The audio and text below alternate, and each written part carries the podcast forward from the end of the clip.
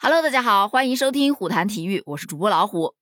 最近啊，有这么一条消息登上了热搜，说美足协赔偿美国女足一亿五千万，美国男女足所有的比赛将平分薪水。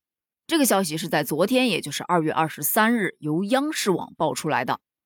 他说，近日美国国家女子足球队和美国足球协会达成了同工同酬索赔协议，根据协议内容。美国国家女子足球队全体球员总共可以获得两千四百万美元的赔偿金，约合人民币一亿五千万元。美国足协还承诺，以后美国男女足球在包括世界杯在内的所有比赛中平分薪水。这其实是在二零一九年，美国女子国家足球队当地时间八号，也就是国际劳动妇女节的这一天，向洛杉矶的一家法院提起了诉讼。状告美国足协性别歧视，要求美国女足和美国男足同工同酬。而这一份起诉呢，是由入选美国女足大名单的二十八位球员共同发起的。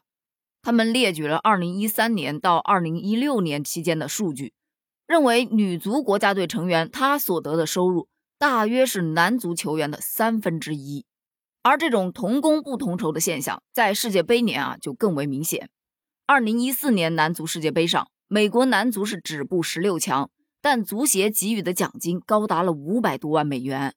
而美国女足在二零一五年加拿大女足世界杯上获得了冠军，她得到的奖金仅仅是一百七十二美元，而且晋级男女世界杯决赛圈的奖金也是天差地别的。当时他们向足协索赔六千六百万美元，这不拖到今年嘛，终于是达成了协议。赔偿两千四百万美元。网友们看到这个消息呢，有表示作业有了，接下来就看会不会抄了。也有人表示啊，你看这央视网爆出来的，这是在暗示体育总局。但是呢，也有很多网友表示同工同酬啊，目前还做不到，因为女足市场确实不如男足市场的效应大。毕竟观看男足的确实是比观看女足的要多得多。而且男足是各个国家基本都有代表队，他的参赛队伍呢也更多，竞争也更加激烈，那自然就不存在同工同酬这么一个说法喽。其实都是公说公有理，婆说婆有理，大家说的都很有道理啊。虽然道理是这个道理，但是我个人还是私心的觉得，这足协呀确实应该给咱们国家的女足提升提升待遇了，别让女足寒了心呐。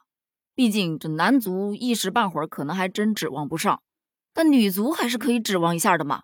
关于这个话题，你是怎么想的呢？欢迎在评论区留言哦，咱们评论区见，拜拜。